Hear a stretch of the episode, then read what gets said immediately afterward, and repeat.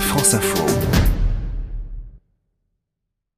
L'hybride ou bien l'électrique pur Parmi ces deux options d'avenir, les constructeurs semblent avoir fait leur choix privilégiant pour le moment l'hybride rechargeable ou auto-rechargeable. Plus qu'un phénomène de mode, ce choix semble être devenu un motif pour relancer les ventes, voire l'occasion de s'inscrire dans une voie d'avenir.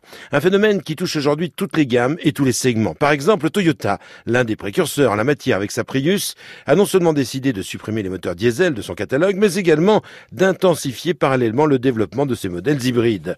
Et c'est ainsi ainsi que le japonais a fait le choix de proposer à partir de cette année son SUV iconique, le RAV4, en version hybride. Les précisions de Sébastien Grelier, le directeur communication presse de Toyota France. On a voulu revenir sur un design un peu plus euh, esprit baroudeur de la première génération. RAV4 est traîné à quatrième génération de notre euh, système hybride, donc euh, moteur essence thermique 2 litres 5 avec bien sûr deux moteurs électriques pour la version de roues motrices et une possibilité d'avoir également une version 4x4 hybride. Pour ne pas être en reste dans cette catégorie des SUV compacts où le diesel fait encore de la résistance, le premier motoriste mondial, Honda, a décidé de lui opposer pour 3000 euros de moins un CRV hybride non rechargeable lui aussi ou si vous préférez auto-rechargeable.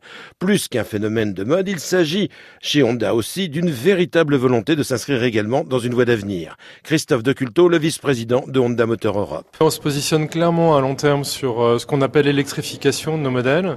On l'a présenté au Mondial de l'Auto au mois d'octobre on, a déjà à peu près 600 euh, précommandes de, de clients et on voit qu'aujourd'hui 90% euh, de ces commandes c'est en motorisation hybride et 10% en essence. Donc il y a un vrai attrait autour de, autour de l'électrification. Rigoureusement identiques en long comme en large, ces deux SUV se différencient toutefois par un physique beaucoup plus spectaculaire pour le RAV4 et un léger déficit de puissance pour le CRV, ce qui explique peut-être son coût légèrement inférieur.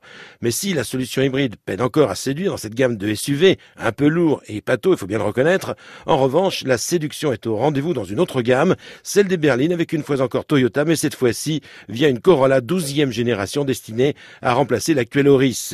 De nouvelles Corolla sur lesquelles nous ne manquerons pas de revenir dans un prochain rendez-vous.